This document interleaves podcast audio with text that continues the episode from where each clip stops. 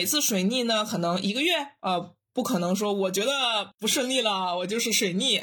塔罗和占星是相反的，占星学是入门很难，后面越学越简单；塔罗是入门很简单，越学越难。我不觉得我在指点任何一个人的人生，我没有左右他的命运。嗯，换句话来说，他的命运始终由他自己左右。只不过我从另一个角度想试图给他一些建议，因为很多时候某些事件的发生是星盘中的某个特质没有得到满足啊，他在叫嚣着被满足。然后人呢，又有一点倦怠的这种心理，他会选择最快捷，但不见得是最正确的那个办法去解决这个问题。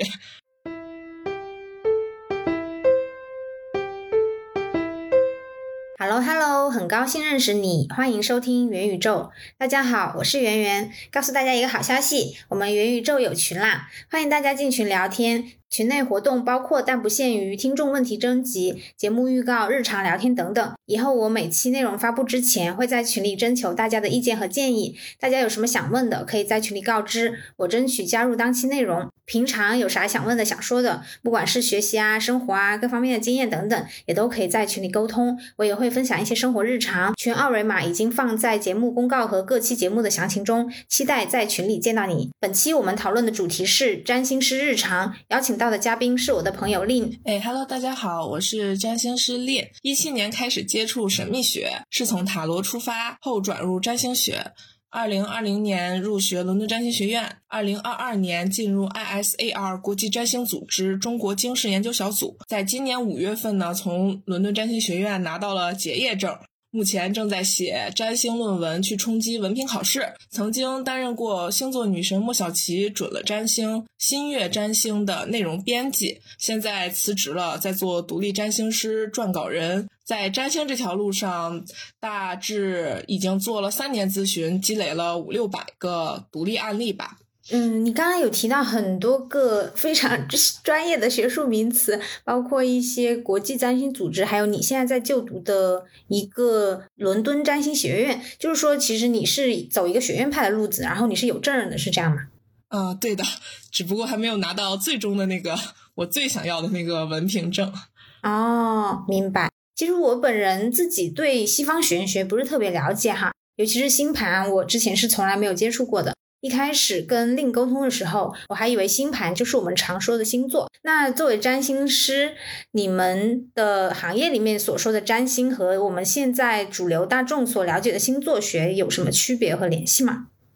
这个形容词我们听的就比较心酸，就是星座学变成了主流。嗯，呃，占星学在我们眼里可能更像一个学科吧。现在市面上大家特别喜欢聊的一些啊啊，什么星座会怎样，更像是一种娱乐，或者是大家聊天的一种谈资。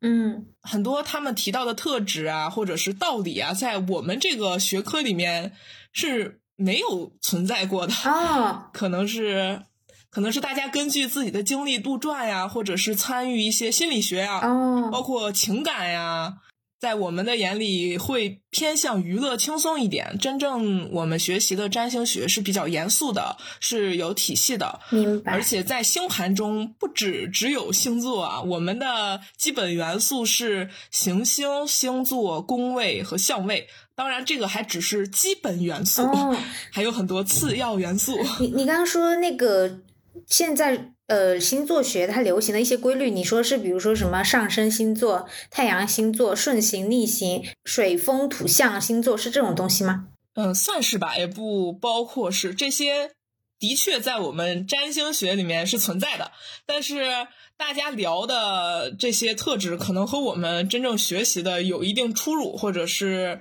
嗯，比较小，我们可能学的面更广一点。哦，那比如说举个例子，那顺就是说顺行和逆行，这个这个这个在你在二者有什么区别呢？就是在占星学和在星座学，你看来有什么区别呢？我就用一个大家最耳熟能详的例子吧，就是水逆。水逆，嗯嗯嗯，几乎大家都能听到这个名词，不管你学不学习占星学啊。嗯嗯，水逆在。没有学习占星学的普通认知里，就是倒霉啊！对对对，或者不顺利，我总忘事情，对，不仅是归罪于一些小事，大事，呃，如果不顺呢，我也会怪水逆，甚至一年三百六十五天。我都觉得我一直在水逆，对吧？嗯，但是在我们占星学当中，水逆展开是水星逆行嘛？嗯，就是水星在我们地球为观测点的角度上，相对运动慢一点了，看起来好像在往回走，实际上行星不存在倒退的。这个理念啊，只是视觉偏差。嗯，我们会把它称之为水星逆行。那么拆解开来，“逆行”这个词在占星学里面的本质含义是当下领域事件的回溯、倒退和停滞。嗯嗯，当然，这三个词听起来就会有一点混乱啊，有一点。不太如意的感觉啊，但是在我们占星学里面，所有的名词，包括所有的星座，包括所有的行星，它都是二元对立的。嗯，所谓二元对立呢，就是它有好的地方，一定就有不好的地方。嗯，呃，比如说回溯。听起来好像是让你回到过去，让你往回走，但是它好的一点就是你可以回去检查一下呀，啊，或者是有些时候我们忘掉了一个什么事啊，拼命想想不出来，有可能在这个时候你灵光一现，你就想起来了，当时你觉得非常重要的那件事是什么？哦，这么一想，是不是也有好的地方？明白。那在水逆的时候，就确实会运气不太好吗？嗯，其实，在我的角度来说，和运气无关，因为刚才我拆解了“逆行”这个词，那么没有管“水星”这个词，对吧？呃，水星逆行还要考虑水星的特质。水星的特质，在我们占星学会把它总结为沟通、呃，交通、信息传递，呃，包括学习知识、吸收信息这一方面的。嗯，特质，所以它连起来就是在信息传递方面，在交通方面，或者在出行方面，甚至在物流方面，可能会出现信息的停滞、反复、倒退。也就是说，如果这个时候你打电话总是卡卡的，呃，网络也卡卡的，或者你买快递，呃，买东西，快递给你寄错东西了，或者是快递超慢。可能是太阳黑子爆发，对，快递超慢。呃，这种情况下，你去看一下自己是不是水逆呀，是有道理的。但是如果，嗯，你发生了一些很严重的事，为什么我我会把“严重”这个词语提前？是因为水星在占星学里面属于内行星、个人行星，属于走的比较快的行星，它一般会影响一些生活上的日常琐事日常琐事。呃，不会掀起轩然大波，嗯，所以如果你这个时候嗯发生了很严重的问题，个人觉得和水逆的关系可能不大，而且水逆是属于天文现象吧，就是物理学的相对运动轨迹发生了呃肉眼上的倒退，呃，这种天文现象它是有它是有实际存在的。也就是，呃，不会说一年三百六十五天全水逆，这一年可能会出现三到四次水逆，这个时间是在天文表包括星历表上可以查到的。嗯嗯，每次水逆呢，可能一个月，呃，不可能说我觉得不顺利了，我就是水逆，呃，这样的定义就是人为定义的了。那说水逆是水星逆行，然后逆行它是一个固有的现象，那是不是还有其他新的逆行呢？什么？呃，没错，除了太阳和月亮以外，星盘中的重要行星都会逆行。哦，就是都是预示着不好吗？嗯，不是不好，同样都是，呃，这个叫什么？二元对立。对，回溯、倒退和停滞，就是逆行的定义是固定的，但是根据不同行星，可能会带来不同领域的回溯、倒退和停滞。比如，我再举一个很简单的例子，金星。金星逆行，呃，金星代表的领域就是亲密关系啊、人际关系、恋爱，或者是审美。我买了漂亮衣服，呃，我做一个美美的发型，呃，我给我的家里装饰了很舒服的沙发，这些可能属于金星领域。当金星领域逆行，我们很容易遇到审美倒退的情况。哦，这个审美倒退可以翻译成复古。哦。我想问，那这个金星代表什么？水星代表什么？各个行星代表什么？它是怎么划分出来的呢？我也问过这个问题，我上学的时候也问过这个问题，你凭什么定义这些行星是这些特质呢？对呀，嗯，我的老师是这么回答我的。呃，第一方面呢，嗯，是集体共识性，就像世界上所有的国家都会管妈妈叫妈妈。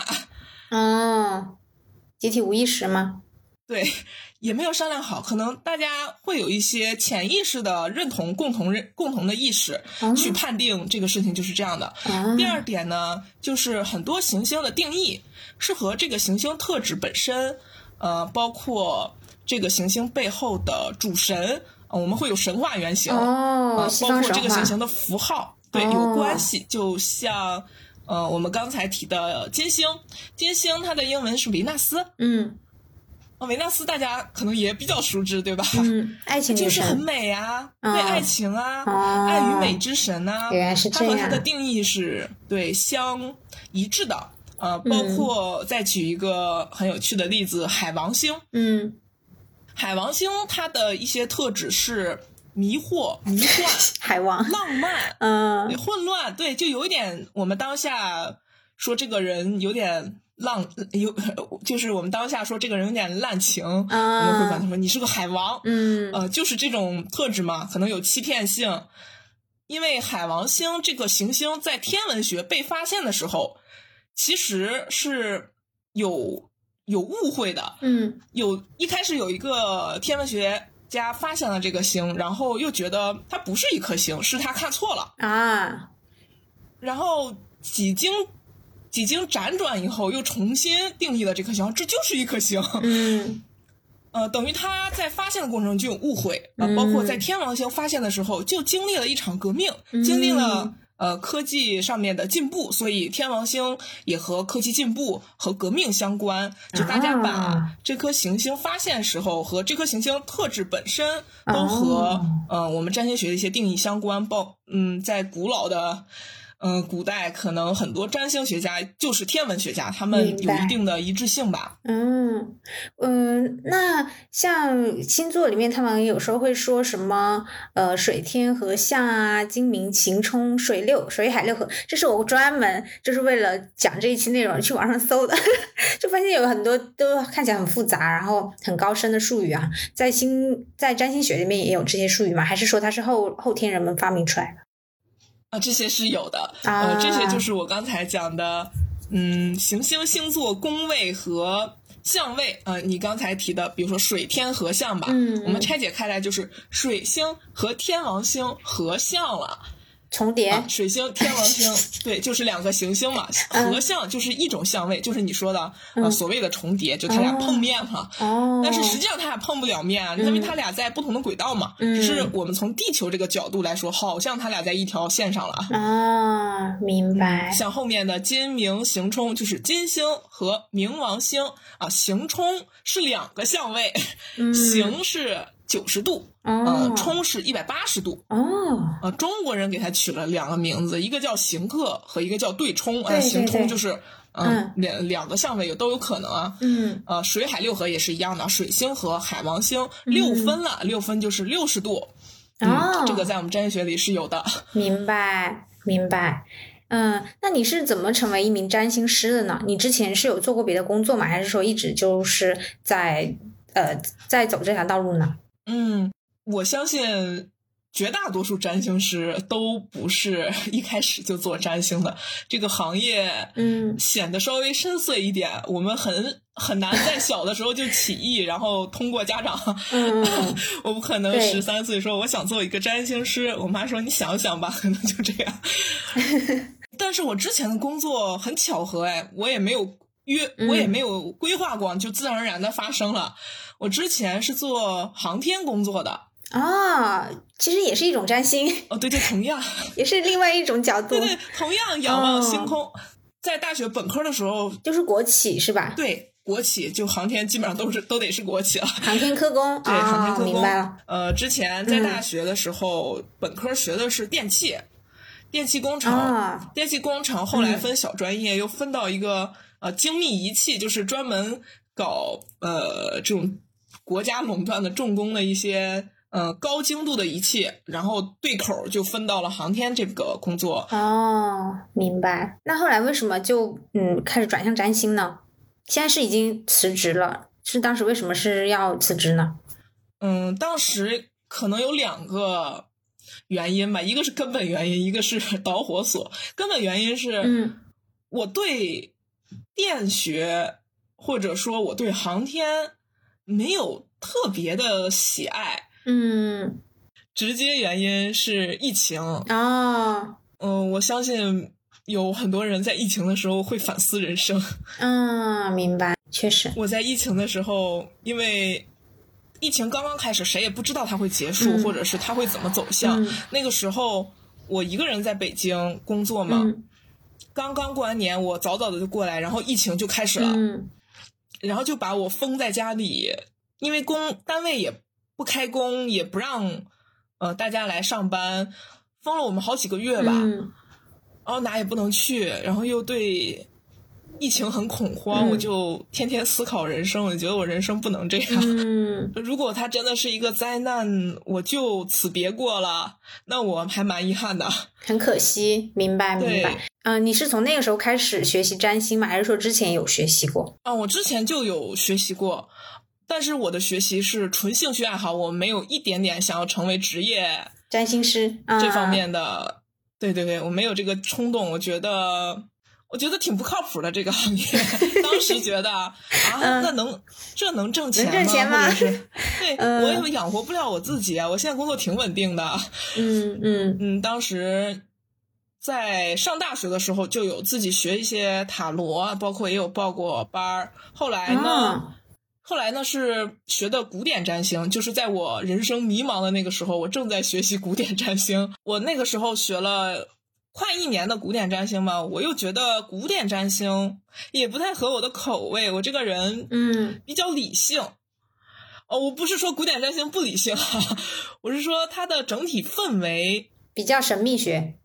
对，我觉得更神秘一点，或者是他对某些事情的论断比较主观。嗯不主观，很奇怪。就是我我会我会觉得有些古典占星师给了我一些不好的感受啊，会让我觉得他们使用这科学科是在指点人生。我不喜欢别人指点我的人生。啊，我觉得我自己都无法指点我的啊人生，你一个外人为什么能指点我的人生呢？就是那种高高在上的感觉，我不太喜欢这个学习氛围。可是占星师做的，还有不光是占星师，所有的命理师，大家做的事情不都是，其实本质上不都是这个事情吗？就是指点别人的人生。嗯，可能有很多人是这么想的，但我不太是，我可能是一个奇怪的人。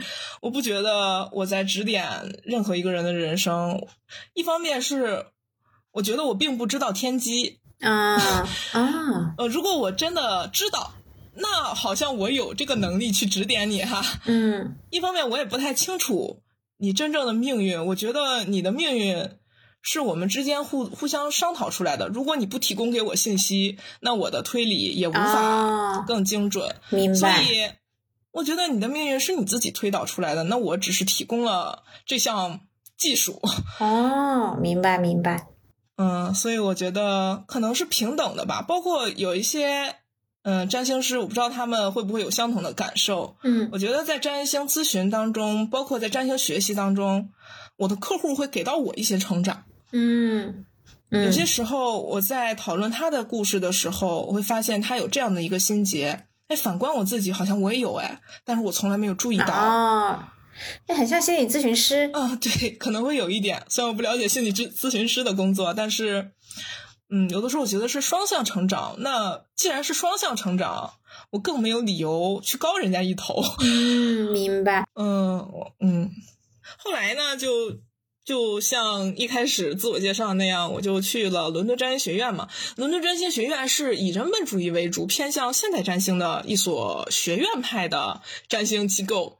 嗯人本主义占星翻译过来就是你的命运是由你自己决定的。嗯嗯，就像水逆那样啊，你可以在水逆里面一团混乱，你也可以在水逆里面赶紧找找之前有没有什么错误，马上解决它，这是你自己决定的。嗯，水逆只给你提供了混乱的这个场域，嗯呃，你你究竟拿它怎么用啊、溜冰呢，还是被颠来倒去，是你的决定。这个对，这个有点像人文主义的理念，我比较喜欢这样的理念。嗯，嗯、现代占星呢，所以你的方向是现在现代占星。对我的方向可能嗯人本主义占星吧，我嗯嗯，个人对于现代和古典的界限并不清晰，我觉得他们两个之间最关键的界限就是认不认可三王星啊，其他的我觉得是人类自己杜撰出来的。明白。呃，这里其实还有一个观众提问啊，就是 History 他问占星师有学习和成长体系吗？如果有，是什么样子的？呃，其实我没有在做占星教学啊，但是我比较了解当下国际环境或者是严肃占星这个领域，嗯，几个大的院校或者机构，他们在培养占星师的基本体系是什么样的，他们还还蛮一致的，所以我感觉可能是这样的啊。我们一般是先学习基本元素，就像我刚才跟你讲的星座，嗯，行星、宫位、相位，就是拆解单个的去学。明白。呃，就比如说啊，水星是什么？就像你刚才问的问题一样，金星是什么啊？我们先学单个的，然后呢，我们下一步呢就是学习整合星盘，就是把这些元素连成线，嗯哎，它们变得变得很复杂，变得很整体了以后应该怎么理解？嗯、这一步叫整合星盘。嗯、一般这个这两部分是在一年内完成的。嗯呃，到了第二年呢，我们就会去学习推运有关的，嗯也就是命运二字，把它拆开。嗯我们第一年可能先学命啊，第二年就学运。哦嗯，因为推运这个词，它会延伸超多技法。哦，明白。虽然占星师最后可能就会挑选两到三个技法为自己最主要的使用，剩下的他觉得不顺手呢，可能就辅助了。但是你学的时候要都学，明白明白。嗯所以第二年基本都在学这个。第三年呢，就是占星师嗯奔向职业道路的一个跃升了。嗯我们会在第三年找到自己最适合或者最期待走向的那个职业方向。比如说，占星会分成很多分支，这个有点像大学分小专业，我不知道嗯大家有没有这嗯个？嗯嗯，有的有的。嗯、占星也有很多小范小小专业啊。我的小专业就是职业规划。哦，那那塔罗它是和这个是相当于完全，如果我们把它类比成不同的大学专业的话，塔罗和占星就相当于它是两两回事，是吧？两个专业。啊，对，它是两个专业。我们学校也有塔罗哦专业，但是我不是，我是占星的。哦，原来是这样。然后现在你更细分的小专业是职业规划。对，我是职业规划和月相，嗯，就月亮的相位，就新月、满月，嗯，那除了职业规划，大概还有什么类似的其他的小方向啊？嗯，还有更细的，比如说金融占星、地理占星哦，包哦，括有些人可能会选择医疗占星，如果他有这方面的经验的话。医疗占星是什么意思啊？医疗占星当然不是说拿着占星去看病啊，啊！它大概是通过星盘去了解你身体结构有没有什么先天薄弱或者先天强壮，这个非常抽象啊的一些领域啊，包括因为很多占星师都是女性嘛，包括我们很多客户都是女性，可能通过星盘去了解一下女性节律、生理期啊，嗯，什么怀孕什么的，是吗？对对对对对对对，这一方面的问题，还有一些医疗占星，它会借助一些工具，比如说花精，就是花的香味。嗯嗯，哦哦，这个听起来很很像假的。哦，对，但是不过我们觉得好像有应用过。我听说什么薰衣草容易嗯让人放放松松哦，啊，就有点这种意思。但是他们的花可能会更多，或者是更偏僻。我不是特别了解啊，我只是听过。那金融占星是可以预测什么股票之类的吗？理论上好像可以，啊我这个也没有参与，我对金融没有基底啊。哦，那这样的话，这个占星师自己岂不就可以发大财了？他他他都不用去给人家算了，他自己就去预测不就好了？据我所知啊，我学习金融嗯占星的这些朋友还没有、还没有如此神妙，就 就和之前说的一样嘛，就占星学不能窥破天机，我们都是啊推理和推测很多时候，嗯嗯，盘上不会给我一个答案，不会告诉我你快买这只股票吧，这只股票一定会涨。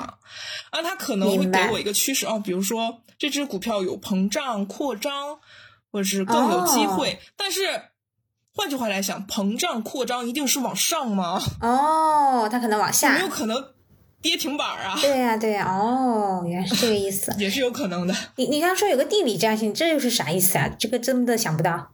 地理占星在我们占星学这种小分支里面还更小一点啊。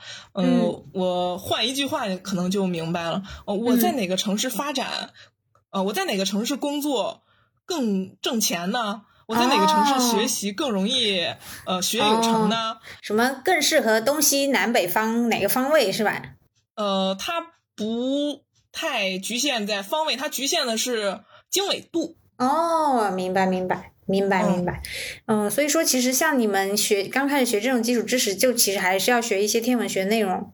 嗯，学一部分，但不完全学，因为占星学和天文学的天空是不一样的。哦哦，这个有一个不太好理解的，不知道会不会有一点难啊？嗯呃，我们现在所认为的白羊座嗯这个星座的位置，嗯，是很久很久以前定义的。嗯那么这么多年过去，白羊座已经不再是原来的白羊座了。嗯可是，在占星学里面没有变，它还是白羊座，哦它就有点像是一个坐标了。哦就比如说设未知数为 x，、哦好，x 叫白羊座，一百年以后你还是白羊座，但是白羊座已经不是白羊座了。明白明白了。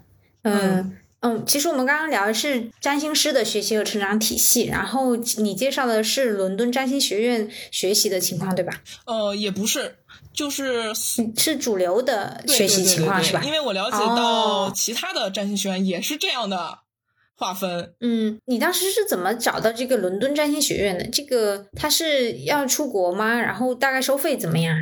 哦、我当时也是在各个平台啊、测评啊里面找嗯啊，就有点像在大众点评里面找最好吃的那家店。嗯嗯嗯，也问过很多朋友，就是做相关工作的朋友。嗯嗯，最后在伦敦占星学院和国际占星组织啊，最后后来我也跟那个组织有一些联系，嗯嗯，就是 ISAR。嗯，基本上这个是国内比较认可的两家严肃的、有体系的占星师培训机构了。嗯当然还有一家叫美国心理占星学院，为什么我没把它放进来？是因为它更多的和心理学连接。那我不是很想学习心理学这一部分，我就是想纯粹的学占星学，嗯没有把它放到我的考虑范围内。如果嗯对心理学也感兴趣，那美国心理占星学院可能更合适。当时在网上搜，发现他们两个各有官网，而且各有中国合作方。再加上那个时候不是疫情嘛，网课这个事情超级时兴，嗯 之前很少有说在网上就可以直播上课。呃，那个时候各个学校都在发展这方面的技术，所以因为受疫情影响，也不能轻易出国，出不去，嗯所以就直接找了国内的代理机构，然后去他们的官方呃做直播教学这方面。嗯，所以在嗯家省了一笔钱，没有出国。嗯嗯，它这学费大概是怎么样啊？嗯，他的学费包括国际占星组织，就这些组织的学费，基本上都是一年不到一万块钱啊，这么便宜大几千。啊？嗯，对，相比国内某些机构，动辄收三四千。哦，对对动辄一个一个小时大几千，啊、我觉得那个也很夸张。嗯而且我们是每周都上课，嗯然后有考试，嗯有作业，就跟非全日制学校差不多。怪不得你说你在写论文呢。哦，对，还得写论文，我们结业超难。哦，就说如果你不写论文，你就拿不到这个呃毕业证。文凭。对、哦你要是学分修不够，你也拿不到结业证。那像现在能够拿到这个占星师学位证的人是大概很少。我虽然没有统计过啊，我也没有这个数据，嗯但是在我的认知里，就拿我这一届比吧，因为我这一届嗯二零二零年正好到二零二三年，今年毕业。我上学的时候是两个班，一个嗯班四十多个人，就算八十个人吧。嗯到了二年级就已经少了很多了。到了三年级以后，两个班合并成一个班了。我们一个班只有三十多个人，也就是八十多个人变三十多个人。这个是完全自己不想学了，不是说有、有教导处劝你退学，没有中国这种特别严格的制度，就是自己觉得太难了，或者是跟我想的不一样，嗯呃就停止学习了。那到最后去考试的。嗯、我说去考试的是指学分修够了的啊。我们目前在准备文凭考试的，我觉得也就十个人左右吧。有很多人他虽然跟着上下来了，但是他嗯全程学分没修够，嗯，全程没考试，或者是有考试没有通过，那么他现在可能还在清考中，嗯还没有参与到最后的文凭考试。嗯估计每年中国这边能毕业的嗯也就是七八个人左右吧。哦我说拿到文凭证的啊，嗯嗯呃，结业的就另算。呃，像拿到文凭证书的占星师，可以在学校官网里面查到名单，嗯哦嗯、有自己的名字，嗯，就可以防止招摇撞骗。对，也包括你是哪年毕业的都可以看到。哦哦，之前其实南方周末有采访过令，是和星月占星合作的一期内容，不知道为什么这个内容现在在南州搜搜不到了，但是星月保存了。题目是南方周末和星月占星在占星世界中认识自己，创造未来。这个节目的题目和链接我会放到节目详情，感兴趣的朋友可以去看一下。然后这呃这篇文章关于令的一些过往经历也会说的比较清楚哈。嗯，你觉得普通人可以学占星吗？可以啊，我就是普通人。啊，那你觉得什么人适合学占星呢？呃，于我来说的话，就像你刚才问我那个问题，我觉得我就是个普通人，我可能给的这个建议仅供大家参考啊。嗯嗯我是觉得你要对这个占星学形成一个学科的体系，而不是觉得它只是娱乐，这样就减少了你刚一上学就退学的 这种尴尬。哦你会发现好难，明白然后不学了。呃嗯，嗯，首先要做好心理准备。那你觉得难吗？嗯，难，很难。嗯它难的地方和我们中国传统学习还不太一样。中国传统学习你会觉得也很难，嗯尤其是高中，呃，高三、嗯啊，你觉得学习压力好大。但是那个难是压力大，嗯，你只要学呢，大部分还是能学会的。对，呃，占星学是可能学不会嗯一。边压力大，一边发现你搞不会，因为它有很多环节。嗯呃，比如说学习知识，学习咔咔学到这个环节，他就让你理解，嗯他让你融会贯通，这个东西教不了。嗯，明白。他就告诉你，你该理解了，你该内化了，你该形成你自己的体系了。嗯，可是如何形成自己的体系呢？没有人能他也，没有人能代替你，也没有人能教授你。那这个过程要怎么办呀？去测试吗？就是去试给人家看盘吗？还是怎么的？不太不需要，就是你自己心里就很清楚，你能不能搞定这件事。哦就最简单的第一学年，对第一学年到末尾，我们会去学整合星盘，就是把那些元素都连连在一起。嗯呃，怎样形成一个完整的理解？你会发现你行不成，我不会，嗯我不明白。比如说一颗金星，它和木星，呃，三分啊、金星和木星三分啊，是好的相位，嗯、它可能会扩张，它可能会富富裕，可能会丰饶，呃，都有可能。这样我很好理解。嗯那金星和土星四分啊，它可能会有限制，他的感情发挥，嗯，很困难。呃，他有点自卑，还有点没有自我价值。呃，这个我也能理解。好，请问他们俩在一起怎么办？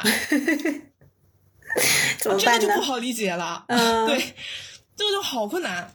嗯，那这些怎么这个突破关就很难？过。这这种关，我个人的经验啊，嗯因为当时我觉得好难，我就找了十个还是十几个，嗯，已故的名人，比如说哦安徒生，你去看他的 盘，去测试是吧？哦，我找了他们的自传出来，嗯因为他们已故了，他们的事例又非常的真实公开，嗯嗯，对，而且外国的人，我推荐大家去找外国人。外国人对于自己的生时记录准确且，嗯、喜欢喜欢分享。嗯呃，中国人好像有这种情节，我不愿意告诉你我的那个准确嗯的出生时间，总觉得你想干嘛？嗯外国人会很大方的分享出来。嗯，所以我既知道他的准准确出生时间，我又知道他的完整一生，嗯我就会用很长的时间，比如说一个人用一周，嗯我去看他的自传，分析他在哪年发生了什么事儿，他为什么会发生这件事儿，他这件事在他的星盘上有什么印证，嗯哦，是否有一些很矛盾的相位？那事实是怎么发生的呢？我应该如何去理解？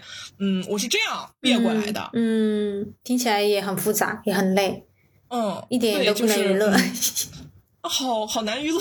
嗯嗯，对，这个是第一点，就是做好心理准备。它是个学科，它有很多复杂的，嗯，需要跨越的难关。嗯第二个呢，就是我是希望，嗯，你的理性和感性是平衡的。嗯嗯，我也不是提倡理性和感性平衡，就是在需要理性的时候、需要计算的时候、需要搞逻辑关系的时候，你的理性那一层面可以跳出来帮你。嗯哦，因为这样这样这样，所以这样这样这样，我推论结果是这样这样这样，你能有这样一个体系，而不是猜猜蒙。嗯嗯 呃，那需要你感性的时候，你要出来感性。呃，你需要和客户共情，你需要把这张盘三 D 立体成像，嗯，然后你有点像 AR 眼镜一样，呃，抽象进去去经历他的一生。这个是一个嗯很抽象的事情，或者是。需要共情嘛，需要同理心嘛。呃，对你不光要跟这个客户咨询的时候跟这个本人共情，你还要跟这张盘共情，嗯 这个是一个很微妙的心理状态。嗯，可能只有占星师在解盘的时候会有这种情况，你会觉得你亲身的经历了他的一生，这个需要你很多想象力，嗯嗯，很多立体成像的感觉。嗯。那如果想学习占星，有没有什么主要的靠谱渠道啊？然后像你刚刚说的，很多都是国外的，像国内你有经历过一些学习吗？有一些学习经历吗？呃，其实正好那两家，我个人觉得比较靠谱的培训组织，在国内它是有合作方的。哦，就像新月占星，它就是代理呃伦敦占星学院的，它就负责搭建一个平台，转播伦敦占星学院的课。哦，也包括我之前在塔罗学习的时候，嗯、我是在中国塔罗协会叫 CTA，嗯，那边学的塔罗，啊那边老师也很负责，而且我是觉得我、嗯。我我简单帮他们定一下，他们可能是人本主义塔罗师，他们没有给我一些特别定论或者是凌驾于呃咨询者之上的一些概念，他们给我的都是一些我觉得很平和的，嗯、很疗愈的一些理念，而且他们的教学体系也是长线型的。呃，你可能要在我这儿学半年、嗯一年才能学习到塔罗的知识，而不是说三十天速成啊、十五天速成。嗯而且他们也很便宜，我那个时候好像在他们那儿学了一个半年的课，嗯或者是四五个月的课吧，嗯好像不到两千块钱。啊，但是那个时候是一八年，这真的对很便宜，我天呐。嗯，嗯很便宜。你交了钱以后，你想嗯四五个月过去了，这个战线也蛮长，而且他们也是每周一次课，有作业呀、什么的，老师都很负责。那现在现在还能学吗？就唯一一点不好的是，塔罗中间受过一次呃封禁，所以他们就倒闭了？也不能说解散了吧，他们好像转转方向了，去搞心理学了。啊，嗯，那个好像就不存在了。哦，所以现在也找不到了。所以现在想学占星，还是要就是说去国际上学哈，就学嗯。对对对对对对对。那在你这个呃已经看了五百多张盘，在这个过程中有没有遇到什么就特别奇葩的事情，或者是那种印象特别深刻的事情啊？其实过来占星咨询的，他肯定是出过一些 状况，或者是不太好的境遇，他才嗯会来做咨询。对，如果在这当中让我找一些有意思的话，我记得有一个客户。嗯，他好像是在家庭这一方面有一些困惑啊，然后我给他解读的时候，告诉他啊、现在嗯。是有一颗海王星在你的这个这个位置，呃，所以呢，它可能会影响你嗯。家庭方面的一些事情，呃，要要要一段时间，因为海王星走的比较慢，它可能要一两年。嗯，然后他非常坚定的告诉我，我给你一千块钱，你能不能让这个海王星走快一点？然 后我说不能。呃，挺搞笑的哈，对，他说你可以推他走吗？我说不可以。这挺搞笑的。那哎，说到这个，其实我就是打也有了解过那个塔罗，它有的会就是嗯会卖一些周边啊，就比如说什么。比如说像你说精油啊，或者什么锦囊啊。啊，就是哎，对串儿啊，什么水晶啊，好像它是不是真的就其实能够起到类似于你这个客户所要求的，让他走快点，类似这种作用，是是会有这种情况吗？嗯，确实是有这种东西，但是我不知道它管不管用，在我的眼里。它不怎么管用，我觉得它没有任何理论依据。为什么管用呢？就是，嗯，他们可能会说调频吧，它会有一个频率震动，然后影响你的频率震动。我觉得，即使是有的，就是万物都有自己的频率，它能影响你这件事也很微妙。为不为什么不是你影响它呢？因为我觉得我比它大快很多呀。嗯，明白。所以我。就是存一个不知道的一个 心理吧，我也不知道他有没有这回事儿。反正我个人还没有特别信服这件事情。嗯，哦，那其实你是有学过塔罗，然后又有学过占星，你是为什么最终选择就是弃塔罗而去呢？而且像你说你在那个协会也有做，也有过专门系统的学习哈，为什么最后还是放弃了学习塔罗呢？这个也有两个原因，第一个原因就是。塔罗和占星是相反的，占星学是入门很难，后面越学越简单。塔罗是入门很简单，越学越难。我说后面好难，然后他后面学习到一些卡巴拉呀，或者是更哲学的一些东西的时候，你会发现卡巴拉、生命之树这些元素，嗯，它根本就是一个禁忌的。我说它禁忌，并不是他犯了什么罪啊，而是呃那个民族或者是这个技法流传到今。失去了好多东西了，就剩的不多，而且你剩的这些也不知道是对的，是是不是对的？我很难找到真正了解或者是精通这方面的老师或者是资料。嗯，对于我这种，我就处女座比较强，我会比较抠细节。哦，我会告，我会觉得你这句话没有给我讲清楚，嗯，就到下一环节我接受不了，所以我就呃心里很难受。第二个呢，就是我不是一个纯感性的人，我不能接受呃很多道理用灵性啊或者用就是那样来解释，你必须告诉我为什么就是那样。呃，如果你告诉不了。对，你就说什么集体无意识啊，或者是嗯共识性，呃一点两点我可以接受，但是呃全片是这样的话，我很难信服我自己，我自己不信服。如果我的客户问我的话，我会很心虚。明白。所以说，像什么黑魔法，这这些什么灵异的，你也不了解哈。因为我之前有我有一个朋友，就是就是他有问会不会在做占星的时候会对灵异的东西比较敏感，这种其他学科的你有听说过吗？哦，我觉得那句话应该反过来说，就是对灵异的东西比较敏感的人可能会选择学占星，因为它是同属性的嘛。你对这个感兴趣，你可能会对这个感兴趣，都感兴趣。明白。我对灵异事件，包括神秘学，就是那种比较玄妙的神秘学啊，呃，也包括黑魔法。我就秉持一个我不知道 的态度，就是我没有办法，没见过，所以不相信。对我没见过，我不相信，但是我不会断定你没有，因为我觉得科学是这样的。我我不承认，或者是我不相信你没道理，不见得你就真的不存在，对吧？嗯嗯嗯，你不能证实，也不能证伪啊，这件事儿。那确实，嗯，我我这个人比较理性，可能会有这样的结论，但是。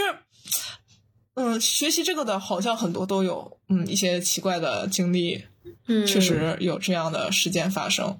对，所以你的意思是说，这其实是一个因果，呃，倒置的问题，就是他并不是因为学了这个才拥，呃，才会拥有一些灵异的经历，而是因为有了灵异的经历，他才会去学这个东西。啊，对，或者是他天然对这感兴趣，就我没有灵异经历，但是我就是对神秘学感兴趣，所以哎，看这还有占星学呢，可能 学一学吧。那像你刚刚说，你给你你是比较理性，然后你要知其所以然。那你在给客户讲盘的时候也会这样子吗？你大概讲盘是一个怎样的流程呢？嗯，对我可能就像你说的，有点像讲解这张盘，我会引领客户自己走到这张盘。比如说最简单的，就是把他那张盘投影投出去。有很多客户呢，他去咨询占星，呃，去做占星咨询，他自己都没见过自己星盘。啊，这个是很多有的，因为我有很多客户，他们在我之前也做过别的占星咨询，那我把那张盘投影到比如说腾讯会议啊或者什么平台，不是可以投屏吗？嗯他说哦，这是我的星盘，我之前没有见过，哦长这样原来。哦，我是希望他们自己呃可以在我的引导下。嗯就像你刚才提问啊，水星是什么？金星是什么啊？我告诉你是什么。呃，嗯你看你的水星长这个样子是吧？嗯呃呃，为什么长这个样子？可能会发生什么事儿啊？你是不是有这些事件的经历呢？那你对我说的这个领域，你有什么感受呢？我会引导、呃他自己去走入这张盘，嗯呃，也会就像刚才那个例子，海王星那个例子啊，比如他嗯现在对家庭很迷茫，其实他的潜台词是我不会一直就这样吧，啊，对 这事情不会是我的命吧？嗯呃，对我害怕他会有这样的担心呢，我会把呃行运盘也推给他看，就是命运的那个运字，我会嗯在本命盘外面再叠一张行运盘，我会呃像做 PPT 一样让那张盘动起来，比如说以十天。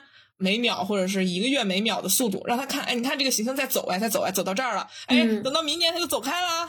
嗯，我会这样，让他实际的感受到是有变动的，嗯不是我杜撰的，也不是我为了哄骗他编造出的什么东西，是事实哦。嗯，那听你这样说，感觉就是其实你在给他给顾客讲课，那你不会担心，就是你把这些原理的东西教给他，他就学会了嘛？那相当于他就偷师了。是不会，你看我们自己学到 一学年，下面还退学呢，啊肯定学不会。对，它这个是元素嘛，对吧？你知道单个元素，嗯，你没法理解这张盘，理解这张盘蛮困难的。嗯，需要下很多功夫，就像我刚才跟你谈的那样，我自己还。很难的，更别提你在我这里一个小时、两个小时搞不定的。嗯，所以说，呃，我们去知道一些零散的名词，比如说像什么刚刚才我们一开始提到什么金明行冲水海六合，什么顺顺行，什么土象星座之类的，这些都是皮毛，对吧？对，都是基本元素。对，哦，但是我看其实现在那种就是比较红的一些账号啊，他们使用的也都是这些基本元素，然后很多人会根据一些非常单单个的一些元素去，嗯，武断的去判断自己近期的一些运势之类的。是的，因为我自己也做账号嘛，我自己也会比较 困扰。呃，嗯因为占星学你不介绍基本元素呢，你也没法展开占星学。我一上来就告诉你怎么整合星盘，你连元素都不会，你肯定不可能整合星盘。呃，嗯这个是。一种误会，我觉得是我从善意的角度去揣测的话，我会觉得这是一种误会。呃，嗯博主呢，他可能更想要的是分享知识。我告诉你，这颗星是这个样子的，呃，不是告诉你你星盘里的这颗星是这个样子的。这个哦解释好像不太明显。我们换一个美术的例子啊，比如说我现在嗯拿出一个颜料，大红色。它现在在我手里就是一管颜料，我给你讲解，这个大红色是热烈的，啊、是激情的，是奔放的。你用这个颜色可以调节你的情绪，让它飙升，对吧？这些都没有问题。啊，那有些学生就说啊，老师，你看我这个画里面我也有大红色，为什么我这个大红色跟你说的不一样？它一点也不热烈啊！我一看一恐怖画，然后啊超血腥、嗯是吧？那肯定不一样。这张这个颜料一旦从这个管里挤出来，挤到你的颜料盘里和别的颜色混在一起，它就有调色了。它就不单纯了，嗯然后它再明白画到你的画上，然后还要配合你整个画的氛围，配合你画的立意，包括这个红色啊，究竟在你的画是大面积铺铺平啊，还是哎只有一点点点缀啊？这也也说不准吧。嗯，它的重要性也不一样，一下就不一样了。所以很多嗯占星博主，嗯，他们的知识就是碎片的，没办法，因为我没法嗯整合一个体系给你，短短的几个几个帖子啊，嗯、嗯可能是大家的理解偏差，就觉得你说的这个就是我盘里的这个，哎，不一样，嗯有问题。嗯，这个误会在这儿呢。嗯，所以说，如果我们普通人就是呃，只只是根据一些碎片化的断言去套用自己的情况，其实还是不太理智的哈。对，除非你把它当成一个娱乐，如果你只把它当成一个娱乐、嗯就没关系。嗯，那在你看了这么多盘的过程中，有没有遇到就有人说就你看不准，然后会有这样的情况吗？嗯，我倒是很少出现这种情况，因为我不会下定论。嗯，就比如说，离婚这件事啊，嗯挺典型吧？嗯嗯嗯，你看我会离婚吗？我不会告诉你，你这个时间一定会离婚，因为我也看不出来。嗯 那我也看不出来，我只会告诉你，在这几个时间可能会有离婚的冲动，哦因为哦，我只能判定冲动。嗯离婚的决定是你自己决定的，就像一开始一样，人本主义嘛。嗯你在这个时候超爱自由，嗯啊超想自由，你觉得婚姻是你的束缚了，嗯他给你的都是压力，没有快乐，你自然而然就想离婚。哦我可以把这个心理动机告诉你，嗯、哦，我也可以告诉你怎么缓解这件事。嗯，怎么缓解？你比如说，有的客户就说我不想离婚，虽然我现在很，很想呃，但是我理嗯，对明白。我理智上是觉得这个婚姻没有本质的问题，比如说他没有出轨，他没有家暴，嗯就是我们感情也很好，嗯只是我在这段时间很疲惫，嗯很烦躁，嗯我也不想这样。很多人会这样反应、嗯啊，那么我就明白他的根本嗯想法是我也不想离婚，嗯 那我就会哎给他一些建议，比如说你可以。除了离婚以外，找一些别的自由方法。你可以跟你的丈夫，嗯、或者是伴侣沟通一下，我可不可以这礼拜自己出去旅游一次呢？嗯我可不可以把孩子交给你，然后我就想过一个单身的生活，然后让我享受一礼拜呢？明白。呃，如果你的丈夫也配合你，我觉得在这个礼拜你获得了自由，你会发现，呃，自由不过那样。嗯 啊，你满足了，嗯因为很多时候某些事件的发生是星盘中的某个特质没有得到满足哦啊，他在叫嚣着被满足，哦可是你又慌不择路，哦哦，然后人呢又有一点倦怠的这种心理，他会选择最快捷但不见得是最正确的那个办法去解决这个问题。嗯，明白。嗯呃，但如果你经此一遭，我告诉你啊，首先是这样啊，你并不是不爱他了、嗯啊，你就呃想放松一下，呃，你这件事也并不是过不去，也不是非离婚不可。嗯那可能他这样尝试了以后，得到了心理上的满足，哎，可能离婚这件事就不是他的纠结的问题了明。白。呃，还有一些所谓的不准呢，可能是某些误会。嗯嗯，因为这个我自己有一些经历，嗯还是蛮负面的。后来我就在我的占星咨询里面设置了这一条，嗯呃，不要在咨询之前告诉我你的工作经历，啊让我自己来判断。就很，呃，我之前有一个客户呢，他在填写呃预约咨询的时候写上了这句话，他说我是一个老师，嗯我现在对我职业有一些迷茫，我在考虑要不要转行。嗯呃，不拉不拉，后面就不重要了。嗯我就看到了“我是一个老师”这句话，那在我心里就幻想出了一个人民教师的角色。嗯嗯 哦，觉得人民教师啊，那种在嗯学校里教书育人的。嗯可是我去背盘的时候啊，占师他会背盘，先准备一下这张盘。嗯我背盘的时候又会觉得。他不像人民教师，就是那种很稳定的职业，嗯或者是很严肃的形象。嗯我觉得他还蛮嗯、呃蛮活泼的，蛮娱乐性的职业呢，嗯我就很纠结。但是我还是按照人民教师的这条路，呃嗯，就是矛盾当中准备了。嗯呃，所以我在咨询的时候一上来就问他，我就觉得我说。嗯、你想转行是不是 因为你对这个行业不满意？我觉得你并不适合教师这个行业。然后我就给他哒哒哒哒哒一顿输出，然后他就说啊，你误会了，我说的老师不是人民教师，我是一个表演指导。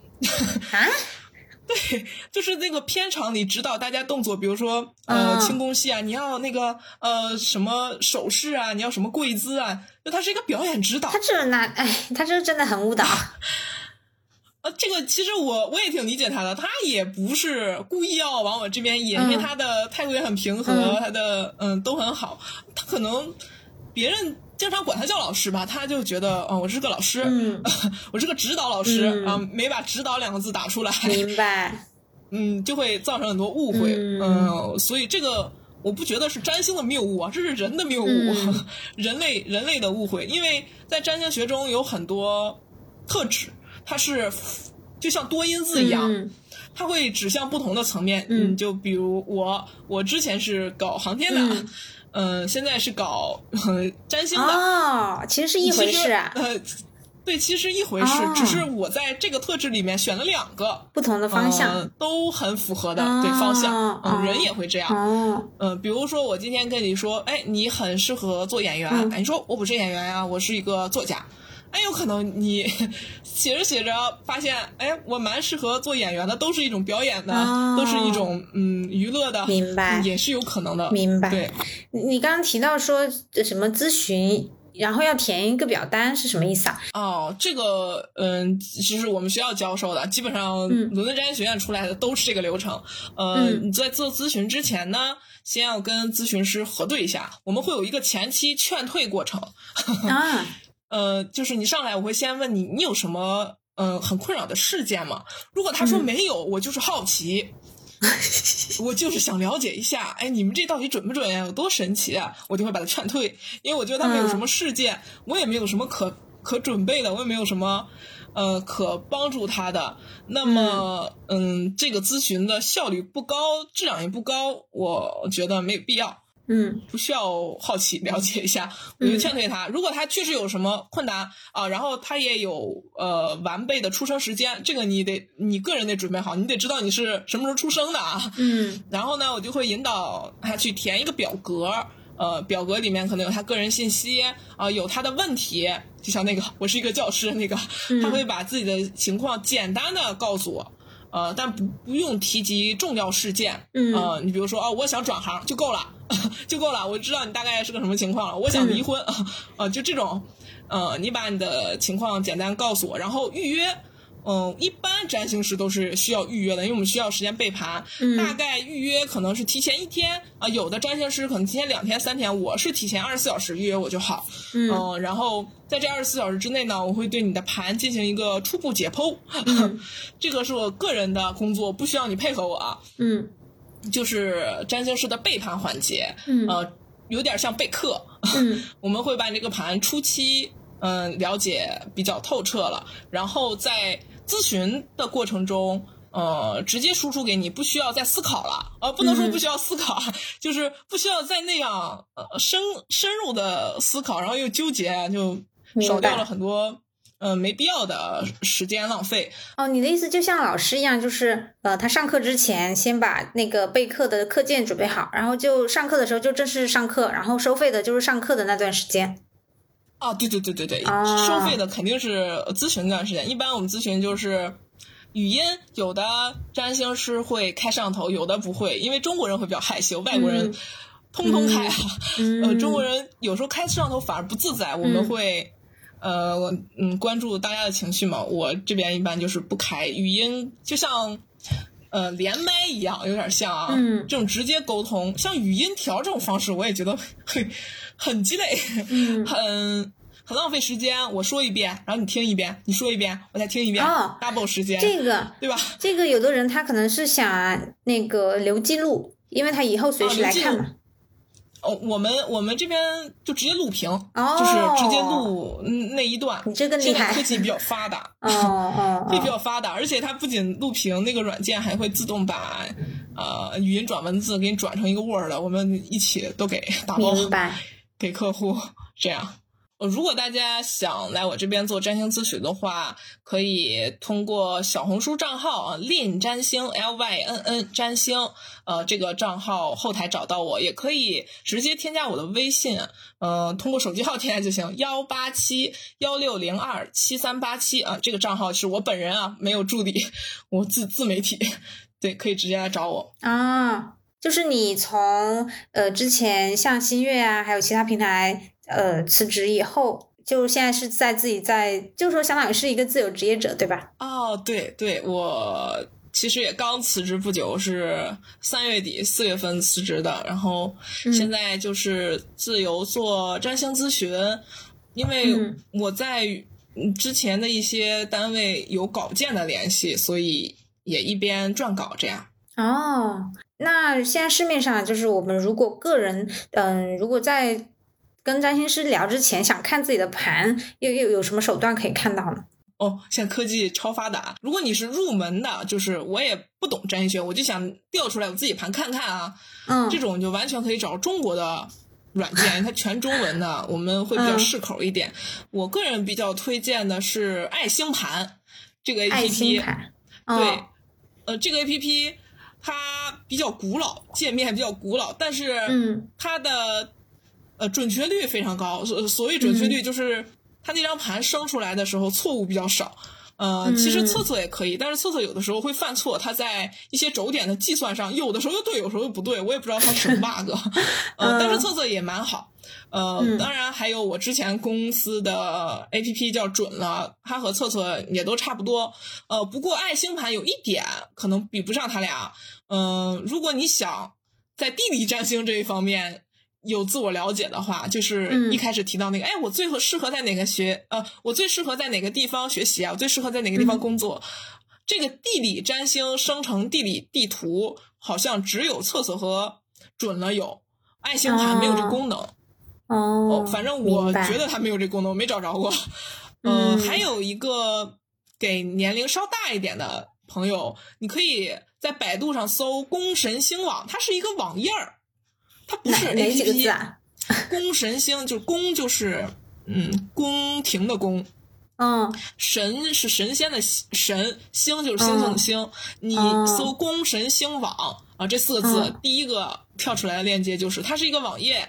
嗯，它直接在网页上输入你的出生信息就可以生成星盘了。哎，说到这个。就是呃，我我知道很多朋友他图图方便嘛，他就不下 app，然后他直接在网页上去扫。还还有的人他就喜欢在网页上算命啊。这个东西，我我之前看到有个说法，就是说这种在线网址它有的会盗取你的个人信息哈。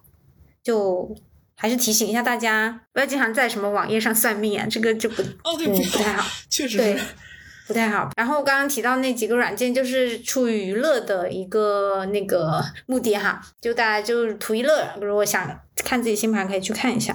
那别的就不推荐了哈。对，嗯。然后那刚刚说，其实现在是辞职，然后是一个自由职业者。那你自己是如何看待这个职业的呢？这里也有一个观众提问，阿早问：占星师这个工作有家人误解吗？嗯。我先回答他这个问题吧，他这个问题比较好回答。嗯，在我的同行里面，很多人都被家人误解，但我个人比较幸运，我们家全信这个。嗯，我我家长比我还信，我还有点理智。他们是信西方。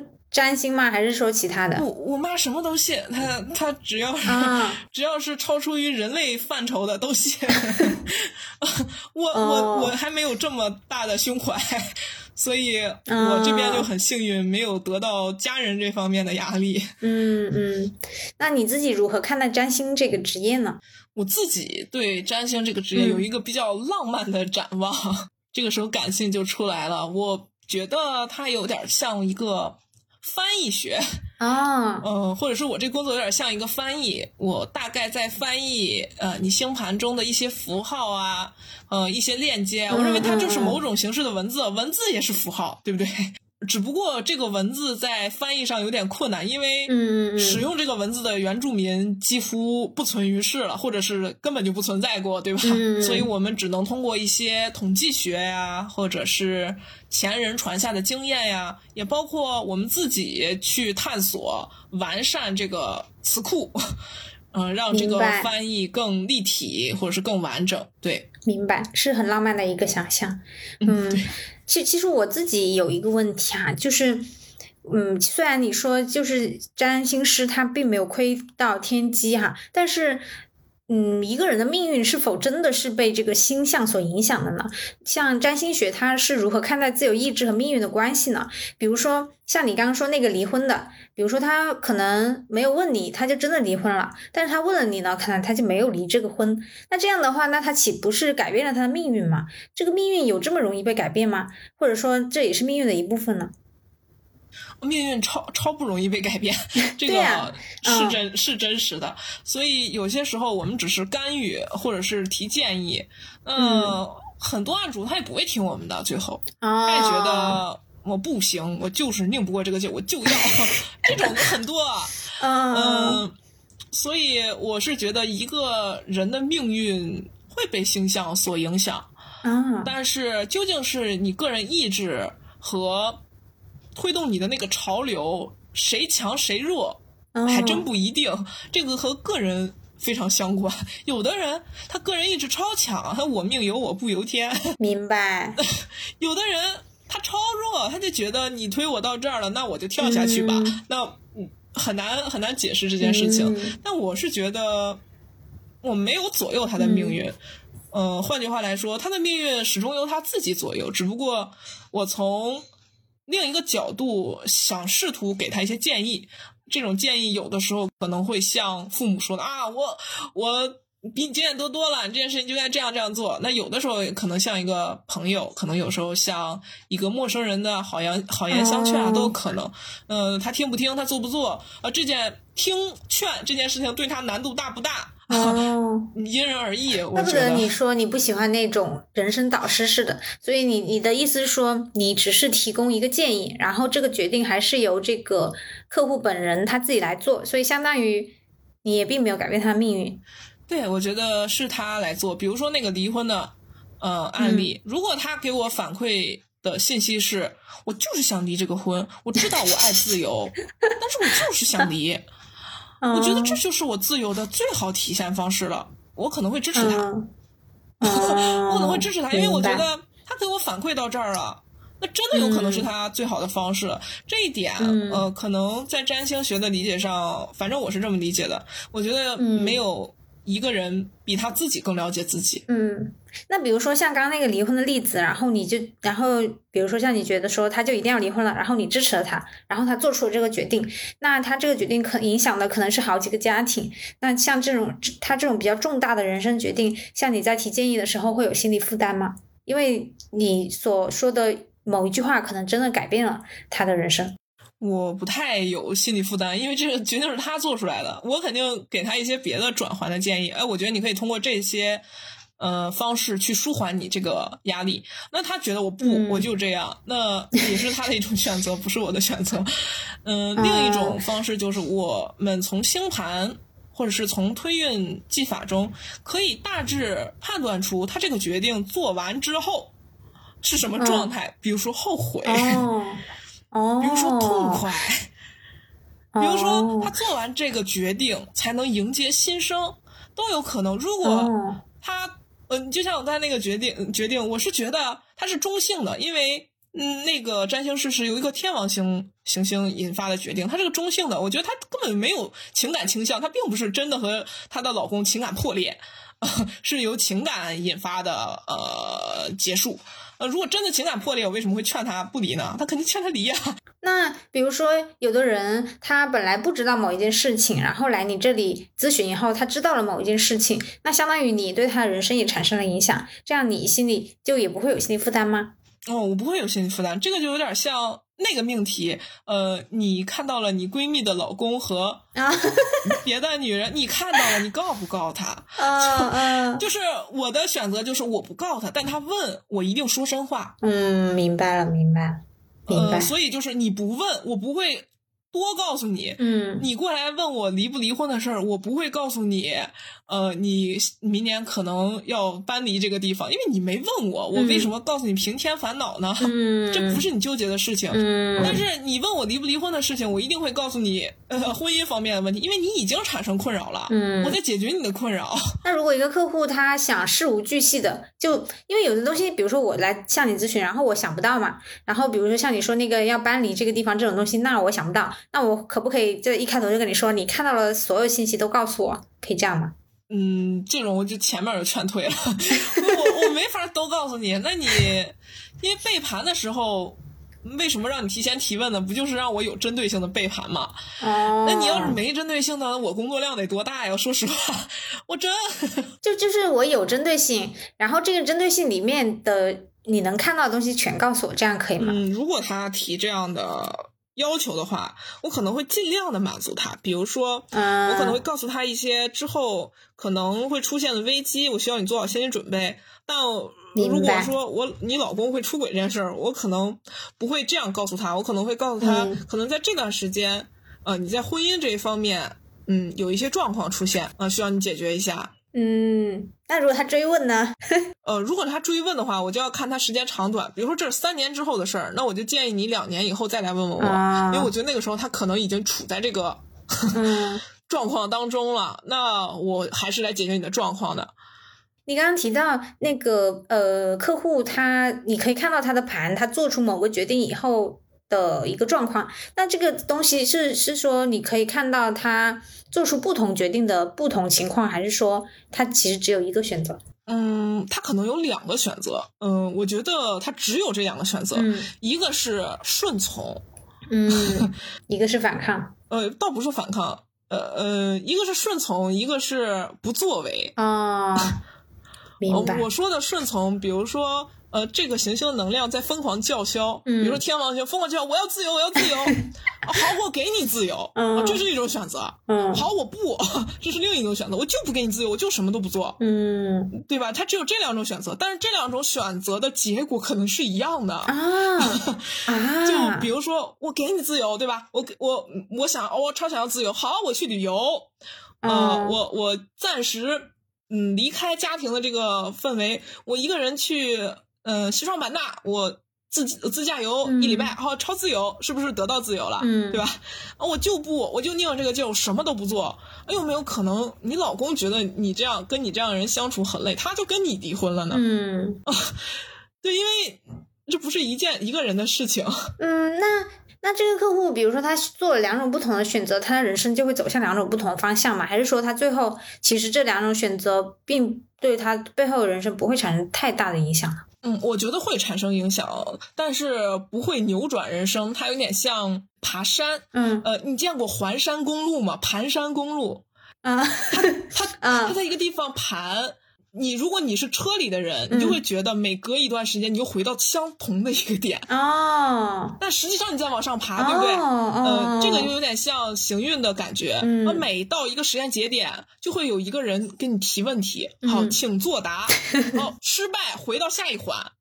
哦 你就会回到下一环。等下一次这个行星来的时候，他还会让你请作答，请你，请问你想要自由吗？哦，你怎么办？哦呃，那如果你长时间不作为，或者是做错，呃，所谓做低级的决定，呃，或者是不努力，那你就会永远在这个山路的最下端饱受这种最低级的惩罚。哦，我想起来，我想起来，我之前看过的一个一个说法，他说就是，呃，就是在你面前的困难呢，如果你没有把它跨过去的话，它这个难题它会一次一次重复出现在你的人生里。哎哎对直点，对，直到你某一次把它跨过。不过我之前看这个东西是那个高考励志，他就说，如果你现在学习就是你放弃的话，那它这个问题会永远出现，就不停的出现在你的人生，直到你把它跨过去。我觉得有点类似这个意思。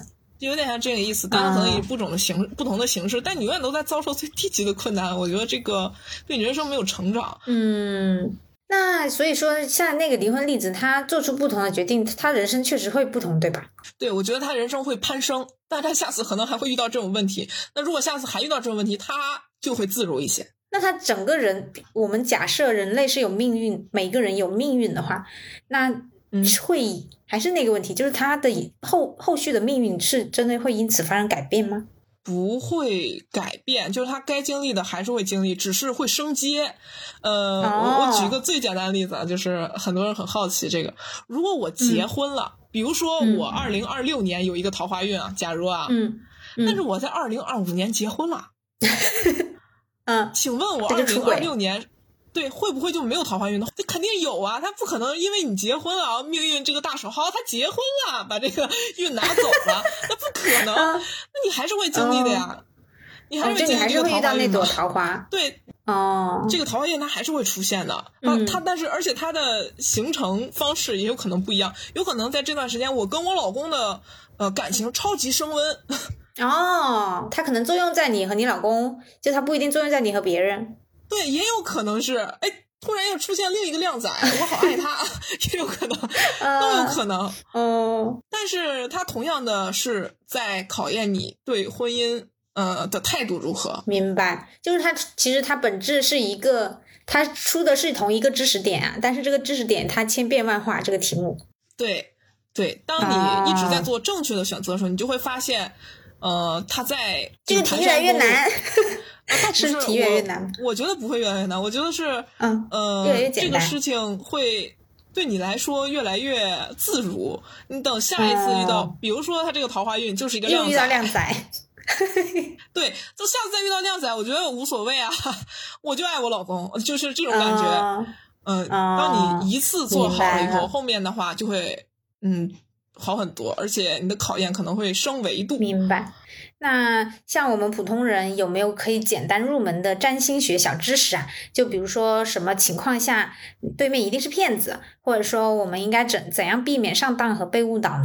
呃，如果是做占星咨询的话，我倒没办法给你一些准则，说对面一定是骗子，但是我可以给你一些规则，让你判别对面占星师。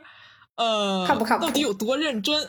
哦哦，对，像你说，就是你们那个呃，能够拿到文凭的占星学的占星师，其实中国区一年可能就个位数。那就是说，其实市面上绝大部分占星师他是没有就相关的这种。呃，学历背书或者怎么的吗？呃，是这样的，我我觉得你挑选占星师或挑选占星咨询啊，这个仅限于占星啊。如果你搞八字，那就人家根本就没有这个证儿，不同意，对吧？就只在占星这个范围内，你可以暂且把自己当成一个 HR。啊，你上来先看学历，对不对？你有证吗？啊，而且你这个你有证这个事情很有陷阱啊，你要看他的证明。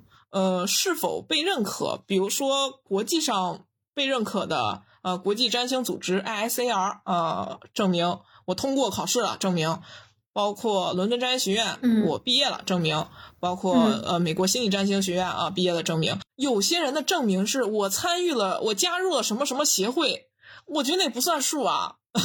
嗯，因为明天我也可能开一个另协会，然后大家都来加入我，给我两百块钱加入我，有什么意义呢？没有意义啊。那那有的人他就自学成才呢，他也没有学历背书怎么办？那这怎么判断？我个人觉得占星师很难自学成才啊，是吗？就不可以在 B 站上看一些视频然后自学成才吗？呃，B 站视频是肯定不不足够的。嗯，为什么我觉得占星师很难自学成才呢？是因为在中国的环境里面。我们市面上能看到的，啊，缺乏学习资料，能看到的占星书，对，占星书中文版的占星书都是基础占，就是都是我们一年级学的东西。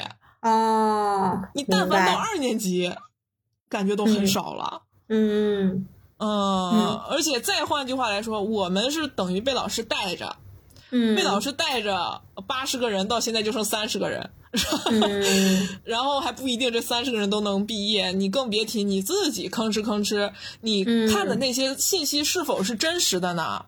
他们有没有呃价值观的倡导呢？嗯，你到底了不了解这个职业？嗯，背后需要的特质呢？其实没有体系的学习下，这些好难。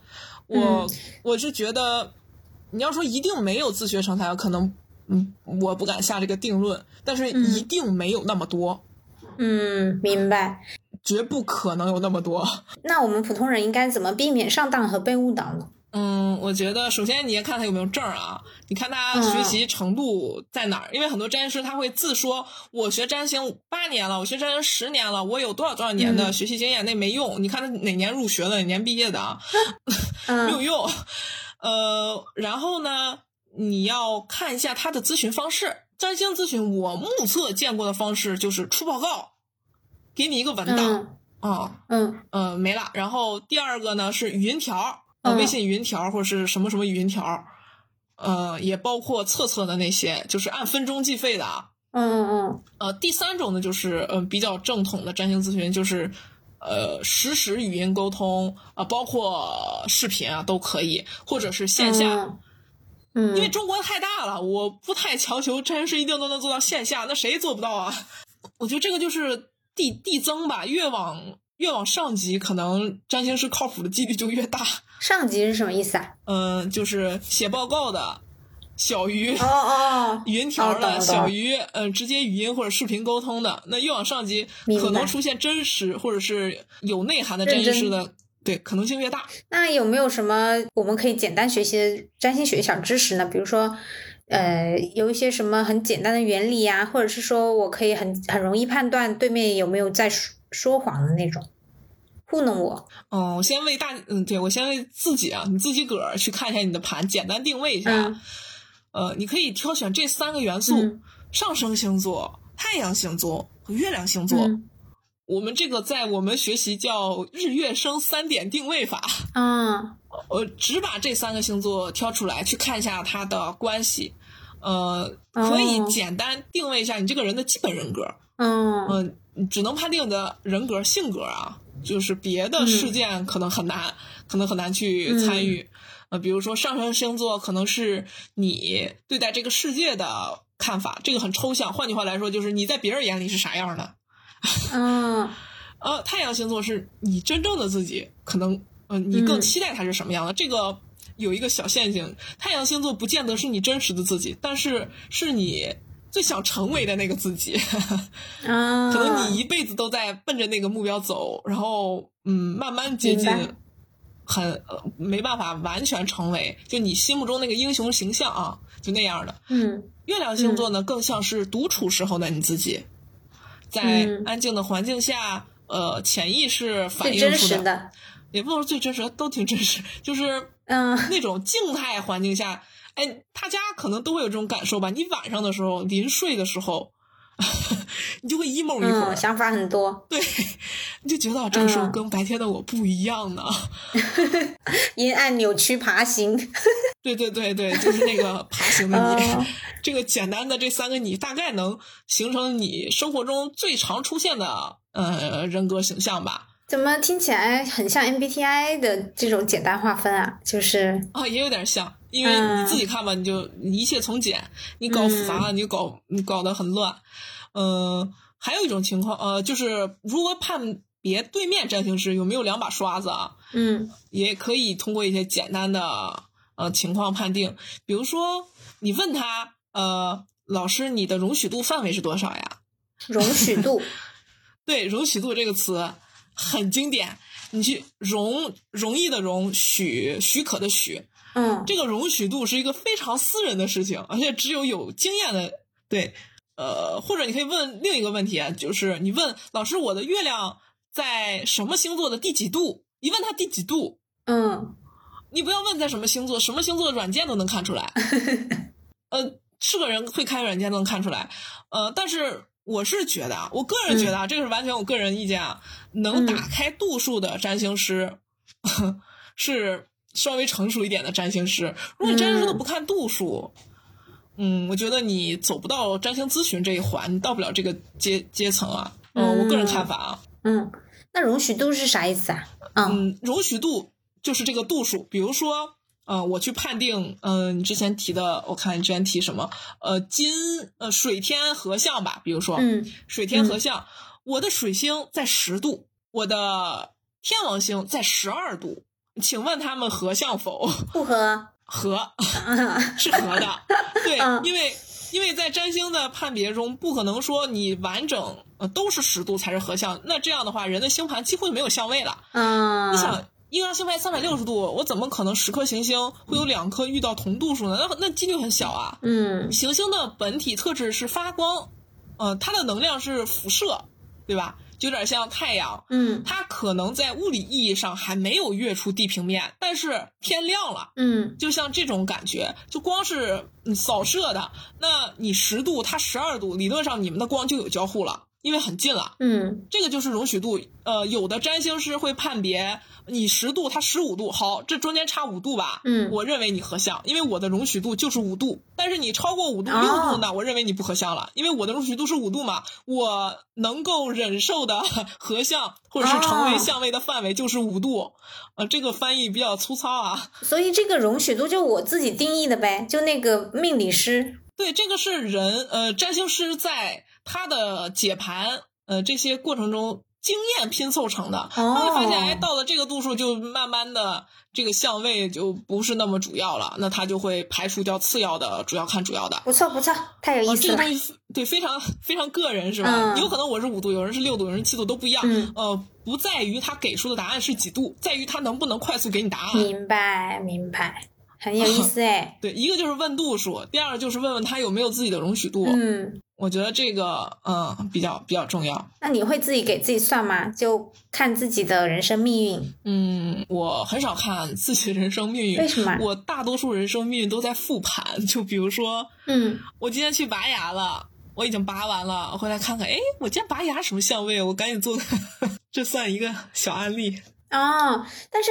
说实在的，其实其实很多人他去接触玄学、神秘学这一行的初衷。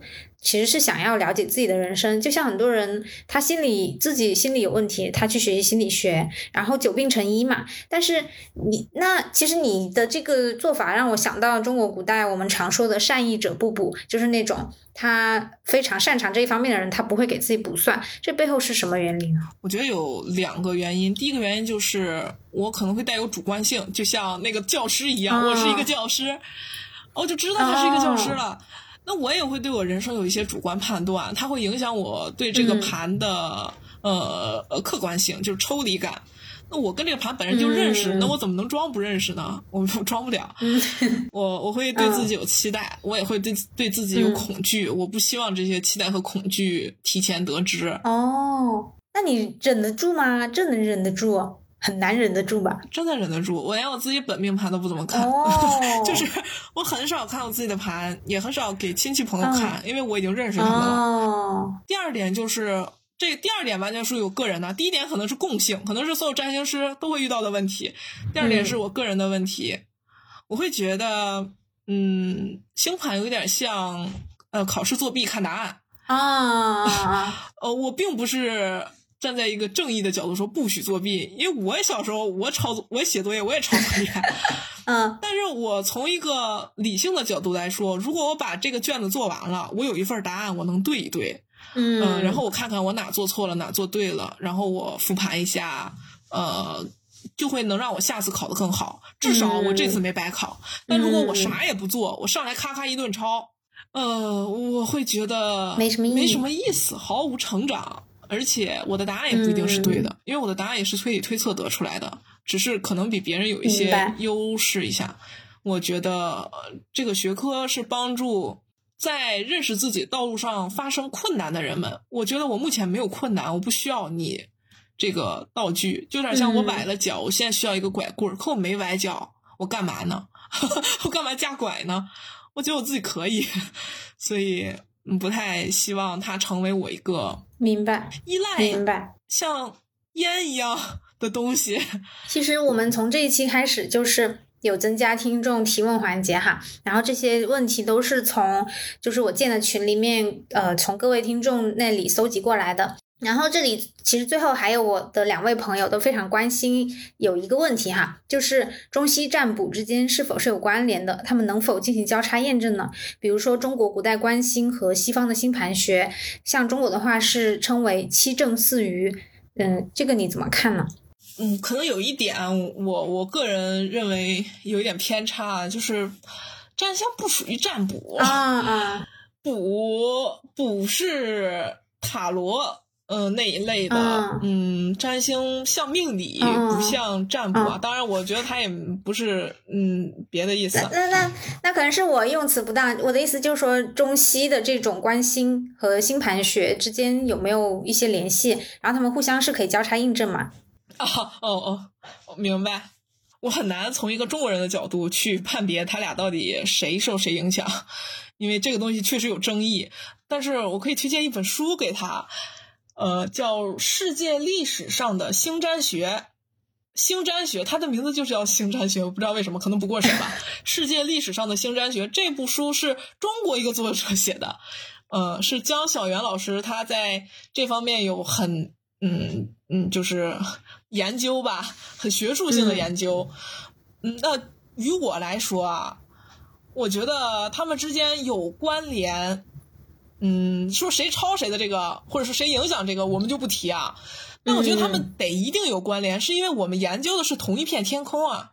对呀，对呀，这个是肯定是必然得有关联，也包括塔罗那边的一些理论，它集体无意识，大家看到太阳就会觉得温暖呀，他就会觉得它是呃核心呐，或者是能量供给啊。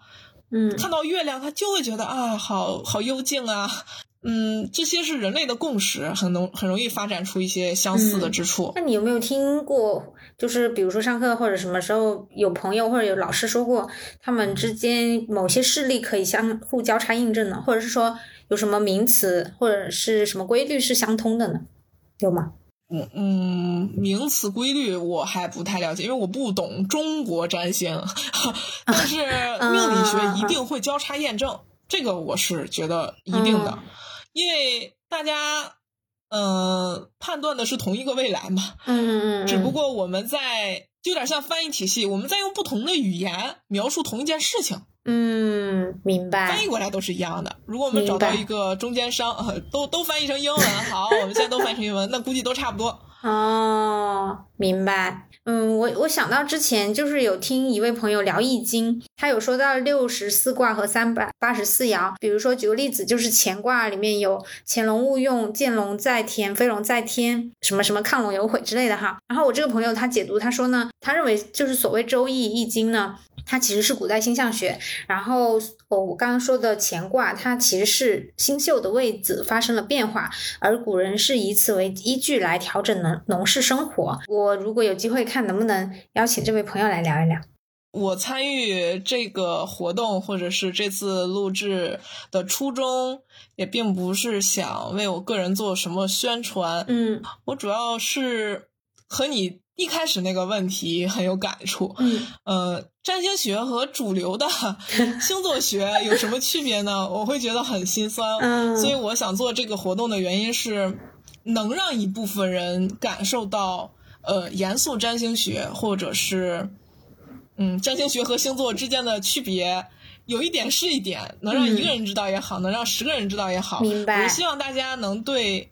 呃，这个学科多一点包容，然后多一点了解。那在没有了解之前，就秉持不知道的态度，我不知道，我不清楚，嗯。嗯，所以有可能会给我们这个学科很大的鼓励，嗯，因为这个学科现在就笼罩在内忧外患之间，啊，我们内部呢，天下皆占星师，呃，皆懂，外部呢，又因为这些天下皆懂呢。对我们产生很大的偏见，嗯，也不赖，也不赖这些有偏见的人。如果是我的话，我看到这些的话，我也会觉得啊，什么呀？嗯嗯，也希望你如果感兴趣的人可以找到真正的嗯有体系的嗯严肃的学习环境去学习这门学科，不要。嗯，在浑浑噩噩中搜寻一些学习碎片，以至于让你这个学科不及，嗯，这叫什么无疾而终啊？明白。别的也没有什么想要说的了，就是希望大家感兴趣的可以多多关注我们这个学科的严肃领域。嗯。嗯，你说的这个，这个其实我也特别有体会，因为我在，因为我自己对西方玄学是几乎没有任何了解嘛。然后我录制这一期之前，我就发了个朋友圈，我就问大家有没有什么想问的，就说邀请到了一位呃西方占星师来聊天，然后结果就就我就我就发现，就是有的朋友他。不过也怪我一开始没写清楚，我没写明白是星盘方向哈，然后可能大家会觉得偏神秘学啊，会问就类似于什么。呃，一些怪力乱神的东西会有这样的问题，然后我就发现啊，原来，然后包括我自己一开始也是，我认我以为它就是可能是和星座相关这样子。然后我们本期所聊到的软件啊，然后包括一些学习体系等等，希望各位听众呢，就是还是要去做严肃的了解。然后关于软件的话，这种就是基本上可能是出于娱乐心态去了解一下就好了。本期内容只是与嘉宾的一次交流，不做任何推荐。大家如果有任何意向，请擦亮双眼，提高自身辨别能力，做好功课。好的，那我们本期内容就到这里，说出来就好了。希望这一期内容有给到你一点点安慰。欢迎大家进群聊天，二维码我已经放在了节目公告和各期节目的详情中，也欢迎大家关注我的微博元宇宙 Podcast。小红书小圆壮士，或者通过邮箱与我联系。本期我们提到的书籍、文章，还有一些相关的信息呢，我都会放在节目详情和 show notes 一起，感兴趣的朋友可以去看一下。那我们下期再见，拜拜，拜拜。